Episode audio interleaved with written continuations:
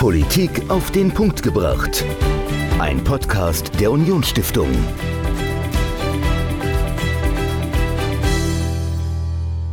Hallo und herzlich willkommen zu einer neuen Folge Politik auf den Punkt gebracht. Ich bin Dominik, mir gegenüber ist Michael.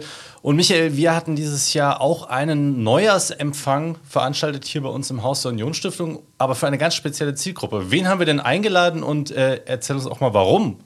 Ja, wir haben unsere Ortsvorsteherinnen und Ortsvorsteher eingeladen, ähm, weil wir denken oder fest davon überzeugt sind, dass die Ortsvorsteherinnen und Ortsvorsteher, die alle ehrenamtlich praktisch als Bürgermeister in ihren Dörfern, in ihren Städten tätig sind, eine wichtige gesellschaftliche Aufgabe erfüllen. Und denen wollten wir einfach mal Danke sagen. Genau, also die haben es auch wirklich verdient, dass man ihnen mal äh, ja, ein kleines Fest veranstaltet. Ähm, und wir haben auch einen Ehrengast oder einen Vortragsgast äh, eingeladen, ähm, Christian Erhardt, Chefredakteur von Kommunal. Und er kennt sich ja sehr, sehr gut aus in den Kommunen in Deutschland und hat auch einen kleinen Vortrag gehalten. Worüber hat er denn gesprochen? Also er hat äh, darüber gesprochen, welche Herausforderungen für Kommunen derzeit zu meistern sind. Das sind ja jede Menge. Also ich glaube, man muss nur mal kurz in die Zeitung schauen. Äh, da fängt es an beim Ukraine-Krieg, verbunden mit einer äh, Migrationswelle, mhm. mit vielen Flüchtlingen, die äh, hier sind. Dann natürlich die Kommunalfinanzen, die hier insbesondere im Saarland ja auch eine große Rolle spielen. Und ansonsten ist das natürlich, ich sag mal, das Kommunalgeschäft ist sehr komplex. Also so ein Ortsvorsteher, der kümmert sich um die Feuerwehr, der muss sich um Friedhof kümmern, der muss sich um Straßen kümmern, der hat noch die Grundschule, dann mhm. äh, die, äh, den Kindergarten, also ganz, ganz viele Akteure, die er unter einen Hut bringen muss. Natürlich in Verbindung mit der äh, Kommunalverwaltung, dem Bürgermeister oder dem Rat.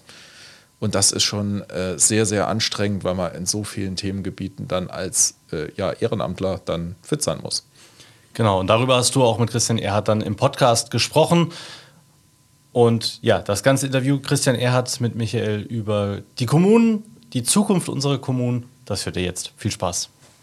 Heute zu Gast bei mir im Podcast Christian Erhardt. Herzlich willkommen, Christian. Ja, hallo, ich grüße dich. Christian, stell dich doch unseren Hörerinnen und Hörern einmal kurz vor. Ja, mache ich das. Christian Erhard, Erhard Maciewski, um ganz genau zu sein, äh, der Nachname, weil Doppelname, da geht es dann schon los. Der eine Teil ist äh, Geburtsname, nämlich Maciewski, der andere ist angeheiratet. Das Schöne ist, Maciewski kann keiner schreiben, deswegen lasse ich ihn in der Regel auch weg. Ansonsten 47 Jahre alt, Chefredakteur des Magazins Kommunal in Berlin, das Magazin für Bürgermeister, Kommunalpolitiker, leitende Verwaltungsmitarbeiter. Ähm, ja, und ansonsten äh, wohne ich in Brandenburg, äh, lebe dort, arbeite in Berlin, teilweise eben auch äh, in Brandenburg Brandenburg, so wie das im mobilen Office heute auch äh, entsprechend möglich ist. Ja, und du warst äh, zu Gast bei der Unionsstiftung. Wir haben einen Neujahrsempfang für Ortsvorsteherinnen und Ortsvorsteher ausgerichtet. Und da war das Thema auch äh, Herausforderungen für Kommunen. Also es gibt ja jede Menge Herausforderungen, vor denen Kommunen stehen. Und da wollen wir heute im Podcast auch ein bisschen drüber sprechen. Also kannst du uns vielleicht mal so ein paar Stichworte sagen, welche Herausforderungen Kommunen meistern müssen zurzeit? Ja, es, äh, wir haben natürlich zum einen die Klassiker, die wir seit Jahren haben. Ich sage mal sowas wie Innenstadtentwicklung. Mindestens seit Corona äh, haben wir das Problem eigentlich, wenn wir ehrlich sind, auch schon viele Jahre davor. Dann haben wir die neuen Sachen, die ganz akut dazugekommen sind. Stichwort Energiekrise beispielsweise, was sich natürlich im letzten Jahr auch mit dem Angriffskrieg äh, der Russen auf die Ukraine massiv verschärft hat. Ähm, und dann haben wir eigentlich das, was es schon immer zu bewältigen gab, die äh, wirklich langfristigen Themen. Digitalisierung steht da ganz vorne, Online-Zugangsgesetz. Also wir könnten hier statt einer halben Stunde auch wahrscheinlich drei Stunden darüber sprechen. Ja, also das äh, sehe ich genauso wie du. Also die Herausforderungen sind enorm. Ähm, wie ist denn so deine Einschätzung? Also du kommst ja mit vielen Menschen, die in Kommunen Verantwortung tragen, in Kontakt. Also haben die überhaupt noch Lust, die ganzen Herausforderungen anzugehen oder sagen da viele, oh Gott, das ist so viel. Also eigentlich würde ich am liebsten irgendwas anderes machen. Ah, was anderes machen nicht. Ich bleibe dabei. Äh, Bürgermeister sein ist nach Papst der zweitschönste Job der Welt. Papst kann auch nicht jeder werden. Also insofern äh, bleibt dann für viele der Bürgermeister übrig. Nein, ähm, was es gibt, ist tatsächlich, äh, und das stelle ich fest, so eine gewisse Resignation, weil die Bürgermeister äh, und insgesamt die Kommunalverantwortlichen seit einiger Zeit feststellen, dass das Vertrauen massiv tatsächlich sinkt. Und das ist etwas, was ähm, wir auch nachweisen konnten, auch mit verschiedenen Umfragen, die wir jetzt jüngst jüngst nochmal gemacht haben, äh, dass das tatsächlich abgefärbt hat. Wir haben das immer schon auf der Bundesebene. Der Bundespolitiker war noch nie sonderlich beliebt. Auch die Landespolitiker haben ein Problem. Wir haben aber jetzt erstmals, nachdem in der Corona-Phase sogar das Vertrauen in insgesamt die Kommunalpolitiker in die Verwaltung, in die Bürgermeister gestiegen ist, weil sie zum ersten Mal eben auch erlebt haben wieder, wenn ich ein ganz konkretes Problem habe, mein Kind nicht in die Kita kann, dann ist der Erste, der mir hilft, im Zweifelsfalle der Bürgermeister. Und jetzt habe ich den Eindruck, äh, färbt vieles auch, was an bundes- und landespolitischen Themen kommt, Stichwort eben Energiekrise, auch auf die kommunale Ebene ab. Wenn man also die Leute fragt, hast du noch Vertrauen zum Beispiel in deinen Bürgermeister? Wir waren immer bei Werten so um 60 Prozent. Mal war das vor Corona 55, dann stieg das mal auf 60 und wir sind jetzt knapp über 40. Und das ist schon etwas, was tatsächlich auch bei Bürgermeistern ankommt, wo sie sagen, es gibt so eine Entfremdung. Und ich glaube, das tatsächlich äh, merken viele. Trotz alledem, wenn es um die konkreten Themen geht, dann habe ich schon den Eindruck, sind die Bürgermeister weiter diejenigen, die eben konkrete Lösungen auch tatsächlich suchen, weil sie sagen, Energiekrise, wir können ja ewig lange über Klimadiskussion oder ähnliches reden. Wenn wir etwas verändern wollen, dann können wir nur ganz konkrete Maßnahmen bei uns vor Ort nehmen. Das sind häufig eben die kleinen Dinge, die Bürgersolaranlage, viele, viele Dinge, die Kommunen ja auch machen. Und da habe ich schon den Eindruck, da sagen äh, auch unsere Bürgermeister und insgesamt die kommunale Ebene nach wie vor, das packen wir an. Eine Alternative dazu haben wir auch gar nicht. Ja, es sind ja auch meistens die ersten Ansprechpartner vor Ort, also wie unsere Ortsvorsteherinnen und Ortsvorsteher. Also die sind äh, greifbar für die Bürgerinnen und Bürger. Aber jetzt ist es ja wirklich so, dass der normale Bürgermeister ja sehr, sehr viel Bürgerkontakt hat und auch seine Politik gut erklären kann, weil es ja jetzt, ähm, ich sag mal, die meisten Bürgermeister sind ja in kleinen Städten und Gemeinden Bürgermeister und nicht irgendwie in einer Großstadt. Also da ist das sehr persönlich. Woran liegt denn das deiner Meinung nach, dass das Vertrauen so zurückgegangen ist? Ich glaube, dass der Kontakt tatsächlich nicht mehr ganz so stark da ist. Das, okay. ähm, das hat auch viel natürlich mit Digitalisierung zu tun, vielleicht auch ein bisschen was mit den Erfahrungen der Corona-Zeit, dass man dort eben versucht hat, sehr viel auch über digitale Wege zu machen. Ich glaube, dass alle Bürgermeister, alle Ortsvorsteherinnen und Ortsvorsteher und sämtliche Fraktionen, die in den äh, Kommunalparlamenten so sind, sehr, sehr gut daran äh, tun, wieder direkt auch zum Bürger hinzugehen, Bürgerversammlungen zu machen, ansprechbar zu sein, sich nicht äh, so ein bisschen ja, zu verschanzen auch, was natürlich auch passiert ist in den letzten Jahren durch die Anfeindungen, die wir auch hatten. Äh, wir haben alle in den vergangenen Jahren mitbekommen, dass es viele, viele gab, die auch persönlich angegriffen wurden. Äh, und das führt natürlich dazu, dass man vielleicht manchmal doch so einen Schritt weiter weggeht oder vielleicht beim äh, Bürgerfest etwas umsichtiger ist, was erstmal grundsätzlich auch gut und richtig ist, weil leider wissen wir alle, es gibt solche Leute, die dann auch mit dem Messer ankommen, weil ihnen gerade der Abwasserbescheid nicht passt oder ähnliches. Und solche banale Dinge sind es dann ja ganz häufig. Trotzdem glaube ich, äh, muss diese Bürgernähe einfach wieder neu gelebt werden, weil sie vielleicht für viele auch ein Stück weit in den letzten Jahren normal geworden ist. Man eben auch versucht hat, eben gerade über die digitalen Wege das auch zu lösen. Aber es ist nicht dasselbe. Es ist nicht dieser 1 zu 1 Kontakt und ich glaube, da müssen wir wieder hinkommen. Okay, also nochmal mehr den Kontakt zu den Bürgerinnen und Bürgern suchen, rausgehen und äh, ich glaube, das machen, also wenn ich das im Saarland so sagen darf und auch überblicke, machen das auch viele. Ja. Aber vielleicht muss man das jetzt einfach nochmal ein bisschen verstärken. Äh, lass uns mal noch mal kurz zu den Herausforderungen kommen. Also Energiekrise, ich habe so ein bisschen den Eindruck, die ist vorbei. Also irgendwie Schwimmbäder sind noch mal so warm wie vor dem äh, Krieg. Und ja. wie, wie, wie, ist so deine Einschätzung? Auch etwas, was mit Vertrauen übrigens zu tun hat. Ich bin ganz froh, dass die Schwimmbäder wieder die Temperatur haben, weil du kannst am Ende tatsächlich äh, deinem Bürger in der Stadt auch nicht erklären, äh, dass das Schwimmbad jetzt kühler sein muss, weil wir Krise haben. Äh, das ist nicht greifbar für die Leute, wenn sie gleichzeitig sehen, wieso äh, es funktioniert doch oder aber eben auch Politik dann, äh, ich sage mal, einfach die falschen Rahmenbedingungen stellt. wir haben in den letzten Monaten diese ganze Diskussion über welche Energie Energie ist die richtige, ja auch so ein bisschen mitbekommen. Vorbei ist die Krise natürlich trotzdem nicht. Ähm, wir haben gerade am Wochenende jetzt äh, in Süddeutschland, in Baden-Württemberg wieder die Situation gehabt, dass äh, mehrere Stromanbieter gesagt haben, wir rufen die Bevölkerung auf zum Stromsparen. Mhm. Äh, einfach weil theoretisch genug Energie da ist. Das kennen wir alle, aber es, ich sage mal insbesondere aus Norddeutschland, wo mehr Wind normal weht, nicht nach Süddeutschland durchgeleitet wird, äh, wir dann extrem teuer wieder zukaufen. Der Bürgermeister vor Ort eigentlich ja, etwas dumm dasteht und gar nicht so richtig helfen kann. Trotzdem lastet man es ihm an und das ist wahrscheinlich so ein bisschen der Unterschied. Deswegen danke an alle, die gesagt haben, auch wenn es schwerfällt, auch wenn es im Moment mit Kosten verbunden ist, wenn wir nicht müssen, weil wir den Strom massiv gerade einsparen müssen, weil er einfach nicht da ist, dann lassen wir das Schwimmbad Schwimmbad, lieber etwas wärmer, weil das hat was mit Daseinsvorsorge zu tun. Wenn ich an diese grundsätzlichen Dinge hingehe, dann ist ja der Rattenschwanz dahinter, dass die Leute, gerade ältere Menschen, nicht mehr ins Schwimmbad kommen. Nächster Schritt, weniger Einnahmen, dann hat das Schwimmbad noch mehr hinterher äh, Schieflage. Also insofern äh, will das sehr, sehr gut äh, tatsächlich äh, auch überlegt sein, ob man solche Schritte geht, ähm, ob man sagt, so ich spare an der Stelle ein oder ist es wirklich, dann ist es eine andere Situation, weil gerade äh, die große Gefahr wir eben tatsächlich laufen. Das hatten wir kurzfristig mal die Panik zumindest, da war aber auch viel Panikmache dabei, dürfen wir auch nicht ganz vergessen, dass uns möglicherweise Gas und ähnliches ausgehen könnte. Mhm. Aber teurer wird es auf jeden Fall für die Kommunen. Also das Schwimmbad Definitiv. zu heizen, die Definitiv. Halle zu heizen, Natürlich, die Schule das, zu heizen. Natürlich, das, äh, das schlägt voll äh, durch, wobei man fairerweise sagen muss, so schwierig auch gerade das ganze Thema Inflation ist. Gleichzeitig sind die Einnahmen, die die Kommunen in äh, diesem und auch im nächsten Jahr zu erwarten haben, deutlich gestiegen. Das wird aufgefressen im Gegenzug, das muss man fairerweise eben auch sagen, durch höhere Kosten. Aber ich glaube, es geht kein Weg drumherum. Ja, gerade Energie wird auf lange Frist äh, teurer werden. Es sei denn, es gelingt uns tatsächlich äh, lokal, auch solche Orte gibt es beispielsweise, die ja energieautark zum Beispiel sind, die komplett sich äh, mit Wasserstoff oder mit anderen äh, Möglichkeiten äh, versorgen können. Das ist aber natürlich die Ausnahme. Da müssen besondere Bedingungen äh, geschaffen sein. Und in einer, ich sag mal, 20.000 Einwohnergemeinde ist das so schnell dann auch noch nicht möglich. Nee, aber es gibt auf jeden Fall interessante Konzepte. Also wir hatten letztens auch einen Vortrag zum Thema Geothermie, äh, hatte ich gar nicht auf dem Schirm. Also da, da gibt es noch viel äh, Potenzial.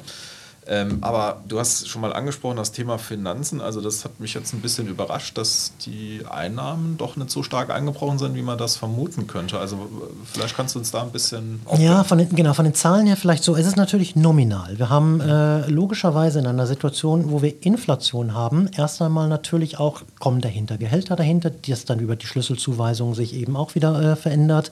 Ähm, auch die Einnahmen der Kommunen aus anderen äh, ähm, äh, Quellen heraus steigen durchaus wie gesagt, rein nominal. Also wir rechnen in diesem Jahr, ich habe die Zahl nicht genau im Kopf, ich glaube in etwa 5 bis 6 Prozent höheren Einnahmen insgesamt über alle Kommunen. Okay. Äh, das darf so. Ne? Bei 8, 9, 10 Prozent Inflation, die wir im Moment haben, sehen wir, das ist halt tatsächlich nur nominal der Fall. Ähm, trotzdem äh, ist die Situation, glaube ich, nicht so schlecht, wie, äh, wie sie manchmal dargestellt wird. Äh, das Problem ist eher, das haben wir hier gerade im Saarland natürlich auch sehr stark, dass wir die Altlasten haben, die diese Kommunen nach wie vor nicht abtragen können. Und ich bleibe dabei, die werden sie auch in 50 Jahren nicht abtragen können, wenn es da nicht irgendwann mal ein vernünftiges Programm, Hessen hat das in ganz vernünftiger Weise gemacht, äh, hingehen und äh, es einen Altschuldenfonds in irgendeiner Form gibt. Wie gesagt, Hessen ist da einen ganz guten Weg gegangen. Rheinland-Pfalz, Nordrhein-Westfalen und das Saarland brauchen etwas Ähnliches. Das ist das eigentliche Problem. Aber die laufenden Haushalte sind entweder ein Problem, weil man auch hier wieder, ich sage mal, alte Schwimmbäder hat, 70er Jahre sehr viele, die heute sanierungsbedürftig sind, die man aber eben über Jahrzehnte hinweg nicht saniert hat. Und da lag im Grunde genommen der Fehler in vergangenen Jahrzehnten, weil jetzt sie so marode teilweise beispielsweise sind, um nur dieses Schwimmbadbeispiel zu nehmen, ähm, dass ich im Grunde genommen auch fast neu bauen kann. Dafür ist natürlich kein Geld da. Wenn ich diese Sonderfaktoren aber abrechne und äh, mir anschaue, was sind so die laufenden Ausgaben, dann sieht es so schlecht vielleicht auch nicht aus. Dann hat es eher was damit zu tun, dass immer mehr Aufgaben auch auf die Kommunen zukommen, an Pflichtaufgaben, die finanziert werden müssen, die vor allem personell dann auch hinterher geschultert werden müssen. Und da haben wir das nächste Problem. Das hat eher was mit dem Fachkräftemangel zu tun, dass ich also heute im Grunde genommen schon hingehen muss, wenn ich überhaupt jemanden finde, der in der Verwaltung noch arbeitet, dann muss ich so künstlich versuchen, ihn irgendwie, ich sag mal, in eine äh, gute Stufe reinzubekommen, dass es erheblich teurer ist als früher. Da liegen eher die finanziellen Probleme, die die Kommunen äh, auch in den nächsten Jahren zu erwarten haben. Mhm. Ja, im Saarland gab es ja die äh, Versuche, also die, die letzte Landesregierung hat da ja den Kommunen schon geholfen, indem man äh, eine Entschuldung dann ähm, praktisch äh, in die Wege geleitet hat. Aber ich glaube, so der Bund müsste da auch noch helfen. Oder wie ist da deine Einschätzung? Das glaube ich auch. Das, das, ja. kann, das kann das Land nicht. Und ist das Saarland vergleichsweise klein, aber natürlich hat das Saarland entsprechend auch wenig Geld. Ähm, insofern ja, ohne einen Altschuldenfonds äh, des Bundes, der einmalig sagt, äh, wir machen das dann aber natürlich auch mit der Verpflichtung zu schauen, äh, es darf eben nicht der Weg zurück wieder in die Verschuldung gehen. Also ich glaube, da muss man Kommunen auch ein Stück weit mit in die Pflicht nehmen. Ich bin nicht dafür, dass der Bund jetzt hingeht und sagt, wir lösen das Problem einmal. Der Bund wäre der Einzige, der das übrigens könnte, der finanziell auch dazu in der Lage wäre. Aber es müssen eben auch Regeln dazu kommen. Auch darüber hat man sich bis heute auch in der jetzigen Ampelkoalition, obwohl sie das relativ groß angekündigt hatten, äh, überhaupt nicht verständigt, wie denn das aussehen soll, damit die Kommunen nicht in der Regel wieder unverschuldet in zehn Jahren in der gleichen Situation sind, weil diese Grundsatzprobleme, die dahinter stecken, siehe beispielsweise die ganzen Pflichtaufgaben, nach wie vor eben letztendlich nicht finanziert werden. Davon habe ich dann als Kommune nichts, wenn ich einerseits zwar einmalig meine Schulden getilgt habe, im nächsten Jahr ich aber schon weiß, ich mache wieder ein Minus, weil ich die Pflichtaufgaben von Bund und Ländern nicht bezahlt bekomme. Also diese, dieser Knot muss irgendwann mal gelöst werden. Ich glaube, das ist das fast größere Problem. Dann ja. kann ich tatsächlich auch äh, mit einem einmaligen Schuldenfonds äh, gut äh, damit leben und sagen, so, jetzt habe ich Kommunen auf neue Beine gestellt und jetzt können sie auch vernünftig wirtschaften.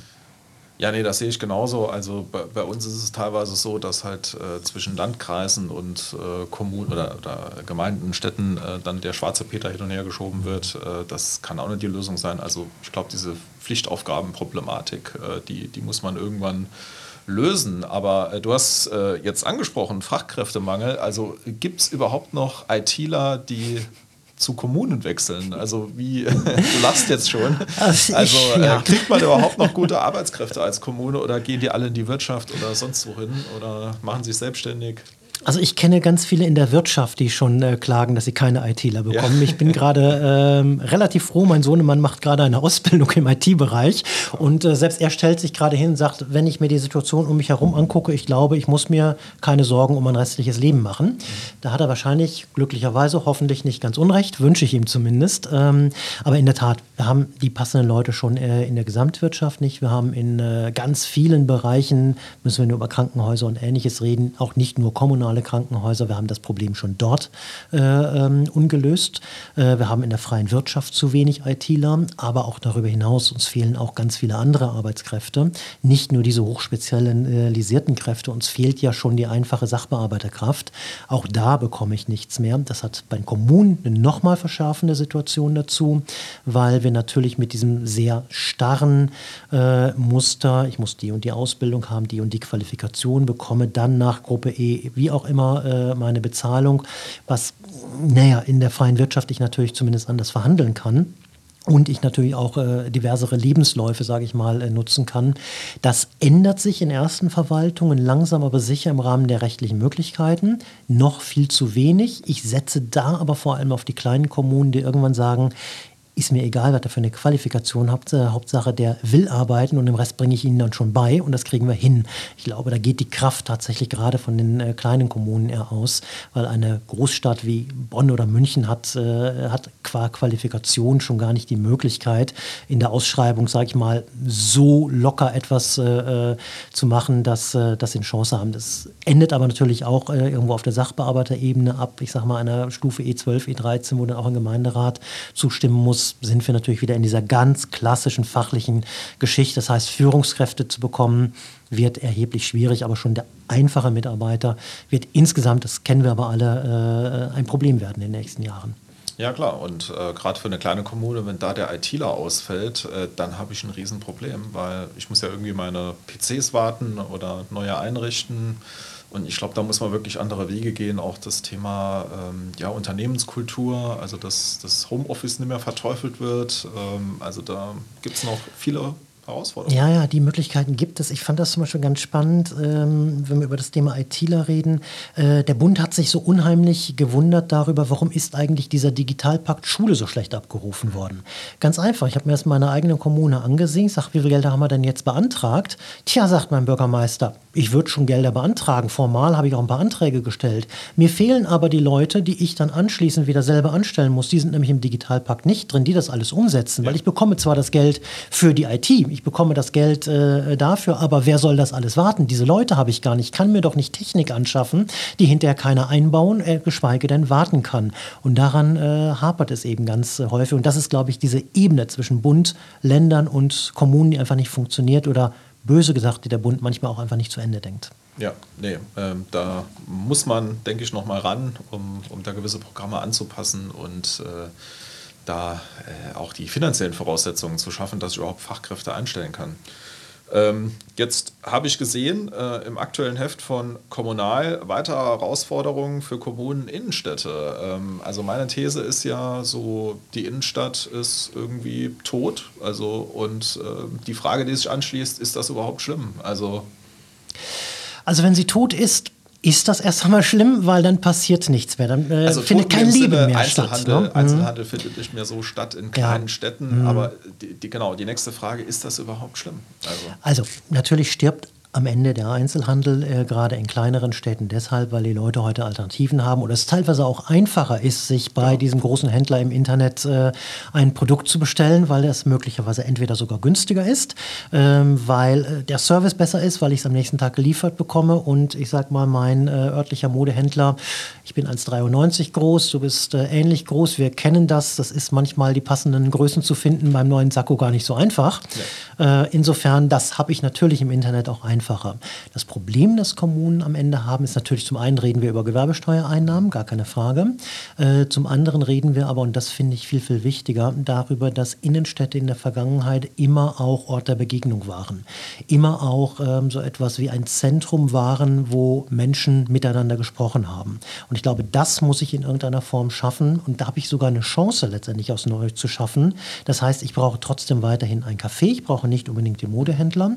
Das heißt, ich brauche Begegnung Begegnungsorte, ich muss Möglichkeiten schaffen, wie sich in der Stadt Menschen wieder treffen, sei es, weil sie in ein Bürgerzentrum gehen, weil, sei es, weil sie in die öffentliche Bücherei gehen, sei es, weil dort äh, Kultur stattfindet, äh, ähnliche Dinge. Und ich glaube, dass dann sogar äh, auch der Nährboden wieder geschaffen wird, dass der eine oder andere Händler sagt, Mensch, wenn da so viele Menschen sind, dann greife ich sie mir dort wieder ab und äh, schaffe eine ähm, neue Form, sage ich mal, auch des, äh, des Verkaufens, das teilweise auch wieder online funktioniert, was mittlerweile mehr und mehr Händler eben auch verstehen, ähm, dass sie nicht alles möglicherweise vorrätig haben äh, müssen, aber der Pop-Up-Store zumindest ganz schön ist, um mal zu schauen, also dieses Sakko mit diesem Muster gefällt mir ganz gut. Okay, dann bestelle ich dir das, schicke dir das nach Hause. Auch da gibt es lokale Einzelhändler durchaus, äh, die das können, weil was wir alle, glaube ich, auch nicht wollen, ist, dass der große böse amerikanische äh, Konzern dann halt irgendwann alles äh, in der Hand hat und das führt natürlich am Ende zu einer Konzentration, die wir haben. So, und da haben wir jetzt eher, ich sag mal, eine äh, gesamtwirtschaftliche Situation, die nicht äh, unbedingt glücklich ist. Insofern wünsche ich mir schon, dass der kleine Händler vor Ort tatsächlich bleibt. Er muss sich nur aus meiner Sicht viel, viel stärker darauf konzentrieren, was ist das, was ich lokal besser kann, als es der große amerikanische Versandhandel im Internet dann tatsächlich kann.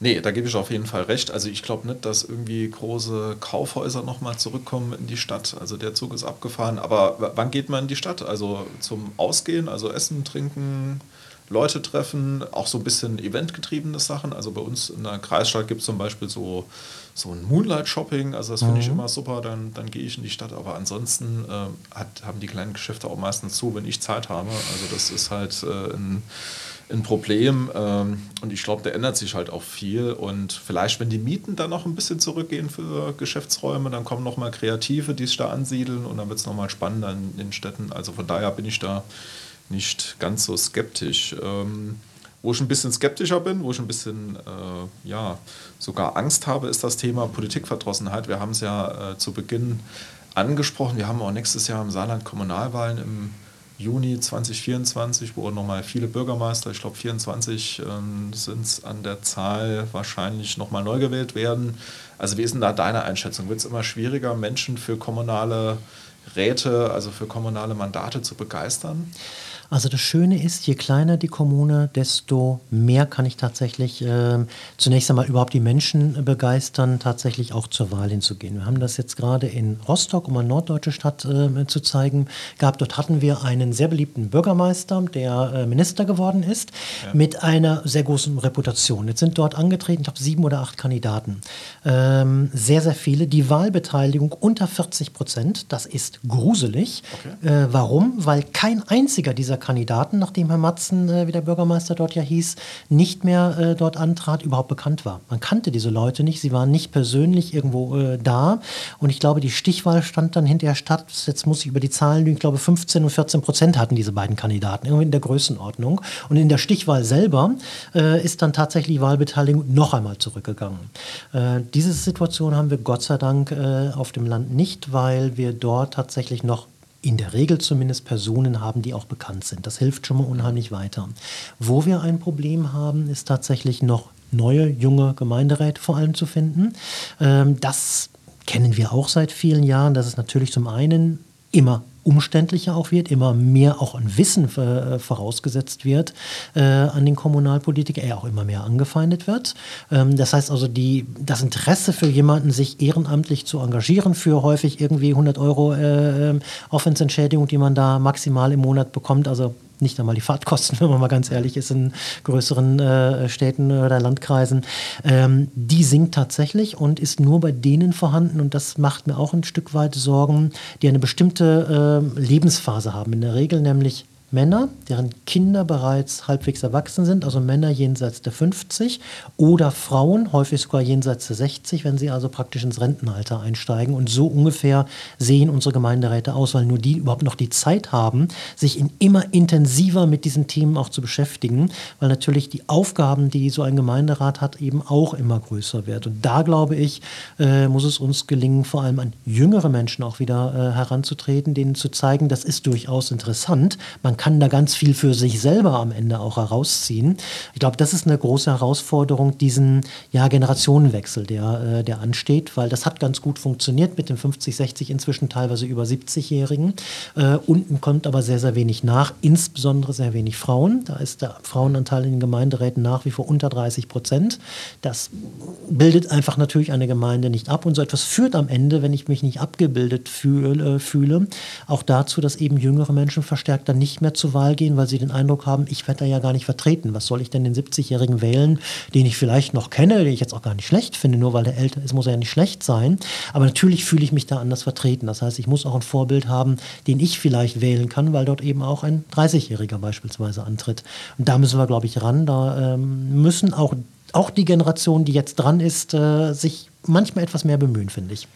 Ja, vielleicht auch so einfache Dinge wie äh, Fraktionssitzungen mit Präsenzzwang abschaffen, also dass man das vielleicht per Videokonferenz macht ja. oder ähm, auch die, die Sitzung ein bisschen ausdünnt, also dass man jetzt für drei Tagesordnungspunkte zu einer Sitzung zusammenkommt. Ähm, also ich glaube, da gibt es noch viel zu tun, um das ein bisschen attraktiver zu machen.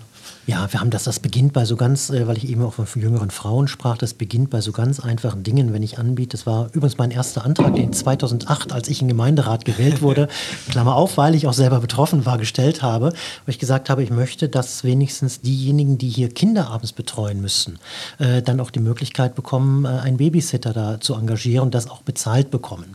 Okay. Äh, das hat dann auch eine große Mehrheit bekommen, hat am Ende nur, ich glaube, drei oder vier äh, regelmäßig mehr oder weniger betroffen, da eben wo entweder jemand alleinerziehend war oder eben beide Partner dann auch in diesen Abendstunden dann möglicherweise eben noch arbeiten mussten. Äh, das hat durchaus etwas gebracht, weil junge Frauen gesagt haben, ach, das finde ich gut. Ich bin zwar im Moment möglicherweise noch nicht einmal betroffen, aber wenn ich solche Möglichkeiten habe, ja, dann bin ich bereit, eben auch eher zu kandidieren. Dann natürlich das ganze Thema, du hast es angesprochen, äh, Digitalisierung, wenn ich die Möglichkeit habe, wenn ich eben abends mal keine Betreuungsmöglichkeit habe, äh, dann eben eine Gemeinderatssitzung auch von zu Hause über den Bildschirm zu machen und das Kind schläft im Nebenzimmer. Das macht es natürlich erheblich einfacher, wenn ich das auch kurzfristig dann mal wählen kann. Also es gibt viele kleine Punkte, die ich über die Hauptsatzung in der Regel ähm, der Gemeindeordnung äh, relativ einfach regeln kann, äh, wo man einfach mal reinhören muss, so was, was ist denn eigentlich gewünscht und äh, was braucht es denn? Ähm, es gibt an Möglichkeiten, Gott sei Dank, inzwischen rechtlich relativ vieles. Noch nutzen wir aber sehr wenig. Ja, nee, also da gibt es noch einiges zu tun. Ähm, vielleicht eine letzte Herausforderung, die ich ansprechen möchte. Ähm, das Thema hatte ich gar nicht so auf dem Schirm, weil ähm, es mich noch nicht betrifft. Ähm, aber das äh, haben wir letzte Woche auch bei einem Saarland-Trend, äh, also Wahlkreisprognose, der Gründer war bei uns zu Gast in der Union Stiftung. Und da ist als Thema aufgeploppt, also was den Saarländerinnen und Saarländern ähm, mehr Sorgen oder mehr und mehr Sorgen macht, ist das Thema ärztliche Versorgung. Also mhm. hätte ich gar nicht gedacht. Ähm, und äh, du führst es ja auch auf als Herausforderung. Ähm, wie sieht denn das aus auf dem Land? Also wird es auch immer schwieriger, Ärzte oder Ärztinnen ähm, aufs Land zu bekommen? Ja, wir haben aus meiner Sicht auch hier seit Jahrzehnten einen Fehler gemacht. Ich mache mal wieder ein Beispiel. Ich lebe in Brandenburg. Die komplette Ärzteausbildung äh, in Brandenburg läuft zentral über die Charité in Berlin. Das heißt, Äh, du gehst hin. Es gibt, es gibt eine kleine private Klinik in okay. Neuruppin, glaube ich, oben. Ja. Aber es gibt ansonsten äh, die komplette, das hat man abgegeben, dafür zahlt in diesem Fall das Land Brandenburg mhm. sogar. Wozu führt das? Letztendlich haben wir das überall, ähm, dass ähm, Ärzte dadurch automatisch in die Großstädte, in die Unistädte äh, kommen. Mhm. Und dieser Klebeeffekt dort dann einsetzt. Das heißt, die sagen sich anschließend oder wenn sie dort mehrere Jahre studiert haben, haben sie dort ihre Freundin, ihren Freund, wie auch immer kennengelernt, womöglich schon Familie gegründet. In teuren Städten habe ich in letzter Zeit gehört, wir wissen ja auch, dass auch gerade junge angehende Ärzte in den seltensten Fällen, sage ich mal, aus meinem Arbeitermilieu kommen. Äh, die haben sehr häufig sich in den Städten dann auch schon kleine Wohnungen äh, gekauft, weil es günstiger war, als eine Miete irgendwo zu suchen, okay. was gerade in München oder in Hamburg ein Riesenproblem ja auch darstellt. Äh, also erst schaffe ich ganz viele Studenten Studenten in diese Großstädte hin. Anschließend habe ich ein Wohnungsproblem in diesen Städten. Wenn ich überhaupt noch irgendeine Möglichkeit haben will, dann versuche ich eben aus Kostengründen dann sogar vielleicht eine Wohnung zu kaufen. Das heißt, dadurch sind die gebunden am Ende an diese Städte und wollen häufig in den Städten bleiben. Genug Ausbildungs- oder genug ausgebildete Ärzte hätten wir bundesweit, wenn man das äh, hochrechnet mal. Ähm, daran hapert es noch nicht. Ähm, es hapert aber daran, diese Menschen zurückzubekommen in die ländlichen Regionen. Jetzt gibt es viele Versuche, äh, auch das wieder zu ändern, über Stipendien beispielsweise. Also es versuchen verschiedene Landkreise inzwischen ähm, angehende Ärzte zu binden, in denen man ihnen praktisch das Studium mitfinanziert, wenn man dann so will, äh, unter der Vorausgabe oder äh, unter dem äh, Vertrag, dass sie eben anschließend dann für mindestens so und so viele Jahre in die Region zurückkommen. Das funktioniert dann auch, weil wer dann einmal zurückkommt, bleibt in aller Regel auch. Äh, wir wissen eigentlich, dass die ähm, Situation gerade für selbstständige Ärzte in, auf dem Land sehr viel besser ist, weil am Ende gibt es einen Arzt im Ort, der äh, ist dann, wenn er anerkannt ist, auch entsprechend gut. Da gehen alle hin. Das heißt, die ich habe neulich mit einem Arzt äh, in Bayern, war das in einer Kleinstadt gesprochen, der sagt, mir geht es wirtschaftlich hervorragend. Ich würde in der Großstadt wahrscheinlich gar nicht so viel verdienen, weil ich bin der einzige Arzt hier im Ort. Das ist wunderbar, aber auch dieser Arzt ist jetzt Anfang 60. Es ist also eine Frage der Zeit und Nachfolger hat er bis heute auch nicht gefunden, er sagt, ich habe noch keinen gefunden äh, in der Region, der jetzt äh, bereit wäre. Und das wiederum hat viel zu tun. Da können Kommunen aus meiner Sicht auch gegensteuern, dass wir insgesamt auch dort einen Trend haben, dass auch Ärzte häufig sagen, ich will diese Gefahr einer Selbstständigkeit mit den enormen Kosten, die es heute äh, verursacht. Also solche Geräte kosten teilweise ein paar hunderttausend Euro, wie er mir beispielsweise erzählt hat, wenn ich also ein Röntgengerät oder ähnliches anschaffe und nicht jedes Mal meinen Patienten für jede Kleinigkeit dann in die nächste Kreisklinik schicken will. Ähm, da gibt es zum Beispiel die Möglichkeit, das Probieren mittlerweile. Jetzt gerade im Münsterland habe ich davon gehört wieder. Die haben als Kommune die Ärzte praktisch angestellt bekommen ein festes Gehalt, das gar nicht mal so hoch ist. Aber da haben sich tatsächlich mehrere Ärzte gefunden, die gesagt haben, okay, im Angestelltenverhältnis ist mir das sehr viel lieber. Das erleben wir ja auch durchaus in den Kliniken wo die Ärzte am Ende angestellt sind. Dort allerdings ist natürlich der Arbeitsaufwand, Schicht äh, und ähnliches, die man dort hat, sehr, sehr viel äh, ja, stressiger einfach, sodass dann manch einer bereit ist zu sagen, dann werde ich lieber angestellter Arzt. Auch das durchaus eine Möglichkeit, die Kommunen über sogenannte medizinische Versorgungszentren beispielsweise inzwischen haben. Also es gibt viele Modelle, einfach mal zu schauen. Man kann es schaffen. Es gibt deutschlandweit gerechnet genug Ärzte. Sie sind aber leider häufig konzentriert auf die Großstädte. Und das müssen wir ändern. Ja, also das ist ja schon mal eine gute Voraussetzung, aber auf jeden Fall ein wichtiges Thema, was da aufgeploppt ist. Und äh, vielleicht noch die letzte Herausforderung oder eine der letzten Herausforderungen ist das Thema Wohnraum. Ähm, also ich habe so den Eindruck, dass egal wo, also die Nachfrage nach Wohnraum extrem hoch ist. Also ob es auf dem Dorf ist oder in der Stadt, also kleine Wohnungen oder generell Wohnungen kriegt man immer los. Ähm, müsste da eigentlich mehr gebaut werden, vielleicht auch von den Kommunen? Also ja, es ist, es ist zweiteilig. Zum einen, wenn ich mir anschaue, der Durchschnittsdeutsche hat äh, in den 70er Jahren, ich glaube, auf durchschnittlich 15 Quadratmetern pro Person gelebt. Heute sind es, ich glaube, 48 pro Person. Genau, ist extrem gestiegen. Na, in, äh, in kleineren Orten sind es sogar über 50 Quadratmeter. Das heißt, Wohnungen sind theoretisch mal die Großstädte rausgenommen. Dort haben wir, Berlin beispielsweise, haben wir eine gigantische Wohnungsnot, weil einfach nicht gebaut wurde. Das hat aber was mit Missmanagement, ganz böse gesagt, auch insbesondere in Berlin zu tun. Hamburg hat das sehr viel besser beispielsweise gemacht. Da ist die Situation nicht ganz so schwierig. München ist aufgrund der Preise nochmal eine Sondersituation. Auf dem Land hätten wir theoretisch die Wohnung. Wir wissen gleichzeitig, dass mehrere Millionen, zwei Millionen Wohnungen, glaube ich, ungefähr leer stehen. Die sind aber natürlich in einem Zustand größtenteils, in die auch keiner einziehen möchte. Da reden wir über energetische Situationen und ähnliches. Vor allem aber reden wir darüber, dass wir vergleichsweise viel Wohnraum an großen Wohnungen haben. Äh, das Rentner-Ehepaar aber eben möglicherweise keine 200 Quadratmeter im Haus mehr braucht, das es früher mit drei Kindern gebraucht hat. Die Kinder sind nur ausgezogen, die leben immer noch auf 200 Quadratmetern. Daher dieser relativ hohe Wert pro Person äh, äh, an Quadratmetern. Die würden möglicherweise sogar sehr viel lieber in eine 60, 70 Quadratmeter Wohnung ziehen, finden dort aber nichts, weil kleine Wohnungen tatsächlich ein Problem sind.